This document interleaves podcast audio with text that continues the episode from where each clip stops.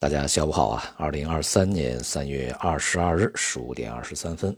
从昨天开始，美联储已经进入到这一次的货币政策会议里面啊。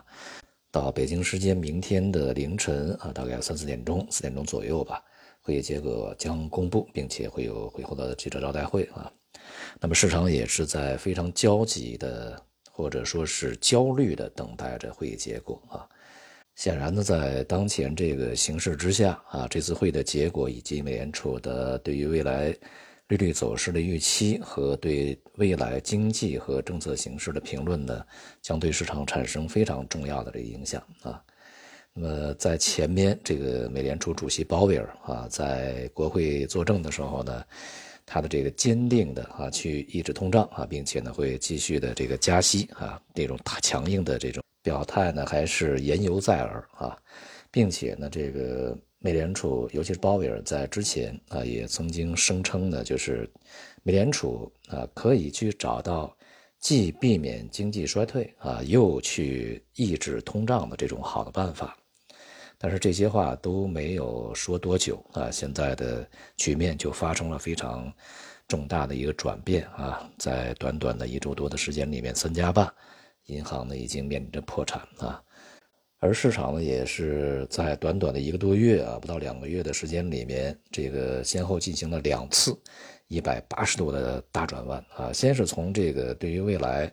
呃利率前景呃看淡啊，这个通胀前景看淡，呃认为货币政策趋于宽松的这个预期呢，急速转向到货币政策将这个继续大幅度的收紧啊，并且。远远超出之前市场预期以及美联储预期啊，这是一个转变。那么紧接着这个在上周啊前面一周多的时间里面又急速转向啊，从非常这个鹰派的一个预期呢转向非常鸽派的一个预期啊，认为这个峰值将大大低于之前的预判，并且在今年的稍后啊半年之内就会降息啊。当然这里面隐含着对于未来经济可能会陷入危机的这样的一种预期在里面。在这种局面之下呢，美联储确实它的处境是非常之艰难和尴尬啊。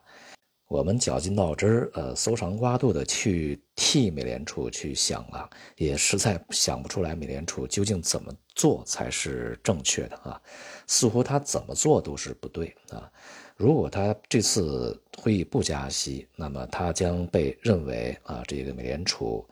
判定现在的这个经济形势非常之危急啊，银行业的危机还会继续的发酵和持续，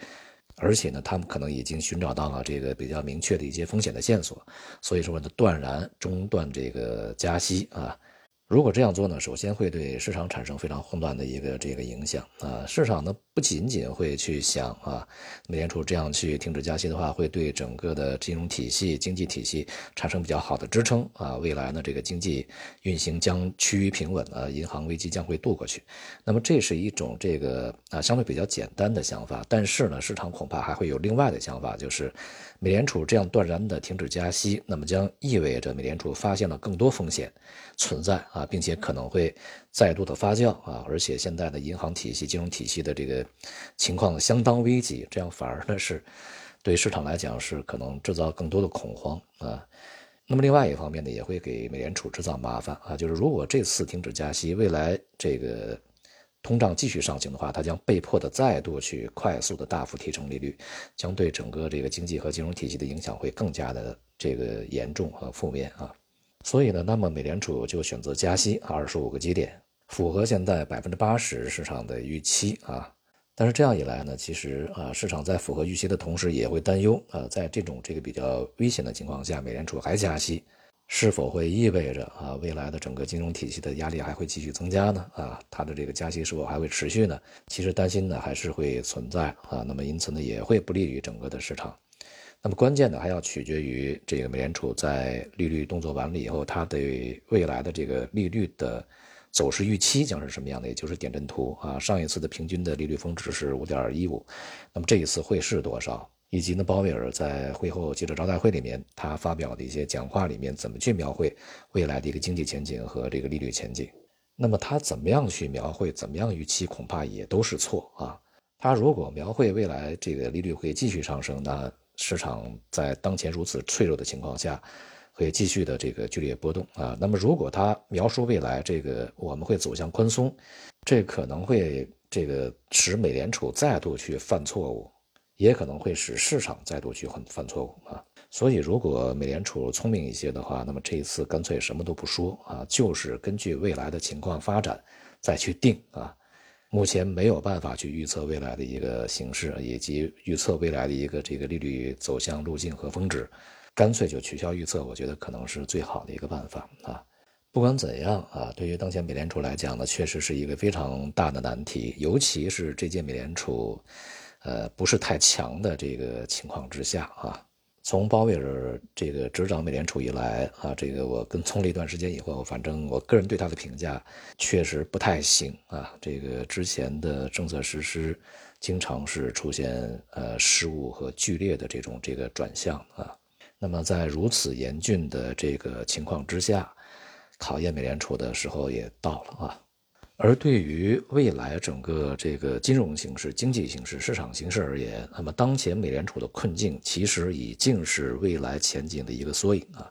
既然美联储现在都已经非常的纠结和麻烦，那么我们就可以去预见未来的经济将有多么的纠结和麻烦啊。不仅市场可能会看不清楚，而决策层恐怕也会看不清楚。在这种情况之下啊。实体经济啊，金融系统和这个金融市场又如何去平稳的发展向好呢？这是一个非常渺茫的一个事情啊。不过呢，我们还是这个预期，在这一次会议以后，美联储会相对啊，这个表现出对于市场来讲比较友好的一种态度啊，以及安抚当前这个惊慌失措的市场，从而对于短期的市场会带来一定的支撑啊。但是呢，就像在这几天，我们看到，无论是我们的内部的市场还是外部市场，它的反弹啊，都是显得非常犹豫、谨慎和扭扭捏捏，并不是那么的肯定和坚决啊。因此呢，市场的这种这个疑神疑鬼的心态呢，仍然是会长期存在的。所以呢，即便是市场反弹，那么这个忧虑长期风险的这些资金呢，恐怕都会借着反弹去逢高去先行离场的啊。我想很少有人能够去敢于在当前水平战略性的去大举买入，正如今天的 A 股是一样的啊，反弹呢也是显得这个非常的扭扭捏捏，全天呢也是一个这个冲高回落啊震荡的一个格局，但无论市场如何变化，我们看到呢一些行业板块，那么一直是表现非常优异的啊，尤其是在今天这个排在前三名的通信、传媒、计算机啊。这些行业从去年一直到现在都是表现相当优异的，所以不管市场处于熊市啊，还是一个震荡市，结构性的机会啊都是存在的，就看你是否选对了行业和板块啊。